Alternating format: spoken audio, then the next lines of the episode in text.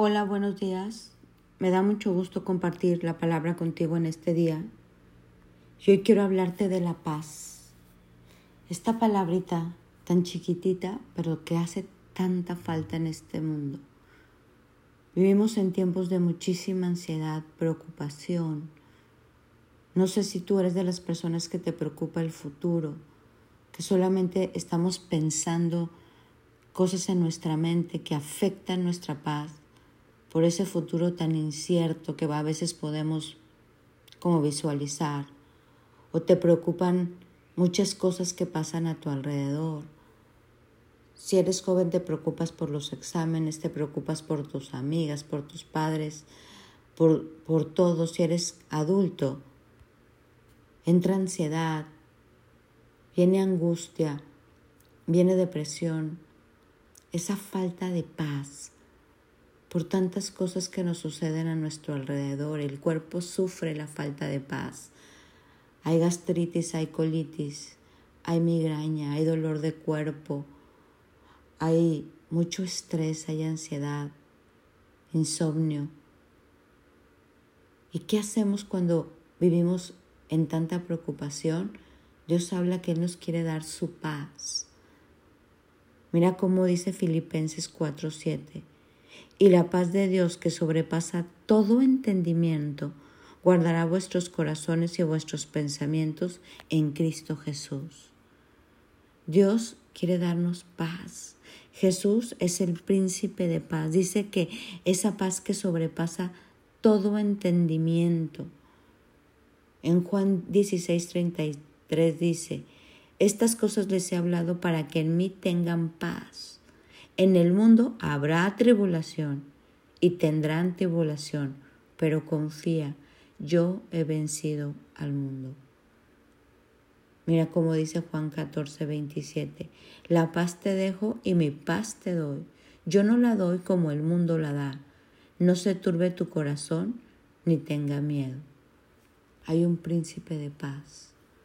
Nosotros tenemos que recurrir cada mañana a este príncipe de paz para obtener esta paz en medio de las tribulaciones, en medio de las preocupaciones, en medio de un futuro incierto, en medio de la enfermedad. Porque la palabra dice que nosotros podemos estar en paz en medio del caos. Por eso habla de una paz que sobrepasa todo entendimiento. Se gastan millones de pesos en pastillas para tener paz viajes que me darán paz. Este, creemos que ciertas circunstancias nos van a dar paz y podemos tener una paz momentánea, pero Dios nos habla de una paz permanente, de un estilo de vida de paz. Mira cómo dice el Salmo 29:11, el Señor dará fuerza a su pueblo, el Señor bendecirá a su pueblo con paz me encanta saber que puedo recurrir al que tiene la paz, al que en medio de toda preocupación me dice, ven conmigo porque yo te quiero dar paz, porque yo quiero que tú vivas en una paz, esa paz que yo te quiero dar. Mira cómo dice en Isaías 57, 19, paz paz para el que está lejos y al que está cerca, dice el Señor, y yo lo sanaré. Habiendo, por lo tanto, sido justificados por la fe, tenemos paz para con Dios por medio de nuestro Señor Jesucristo. Y Romanos 15, 13. Y el Dios de la esperanza te llene de todo gozo y paz en el creer, para que abunden en la esperanza por el poder del Espíritu Santo en 1 de Corintios 1:3, gracia y paz de parte de Dios. Dios quiere que estemos en paz. ¿Qué te roba hoy tu paz? Vamos a reconciliarnos con Dios. Dice que Dios nos reconcilió a través de Cristo consigo mismo y nos dio su paz. Hoy quiero invitarte a que a que te acerques a Dios y que le muestres eso que te roba tu paz.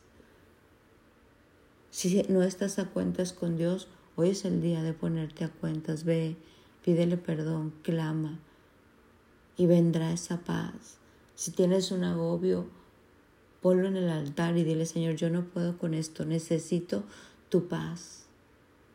Si tienes ansiedad, hoy entrégasela y dile, Señor, dame esa paz, esa paz que sobrepasa todo entendimiento, porque Él mismo es nuestra paz, porque Él mismo es el príncipe de paz.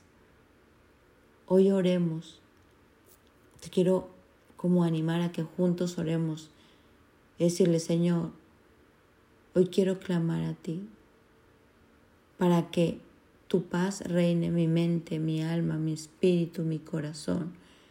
Que yo pueda recibir esa paz en medio de este valle de sombra de muerte, en medio de esta turbulencia que me afecta, en medio de aquello que me tiene agobiado, ansioso, preocupado.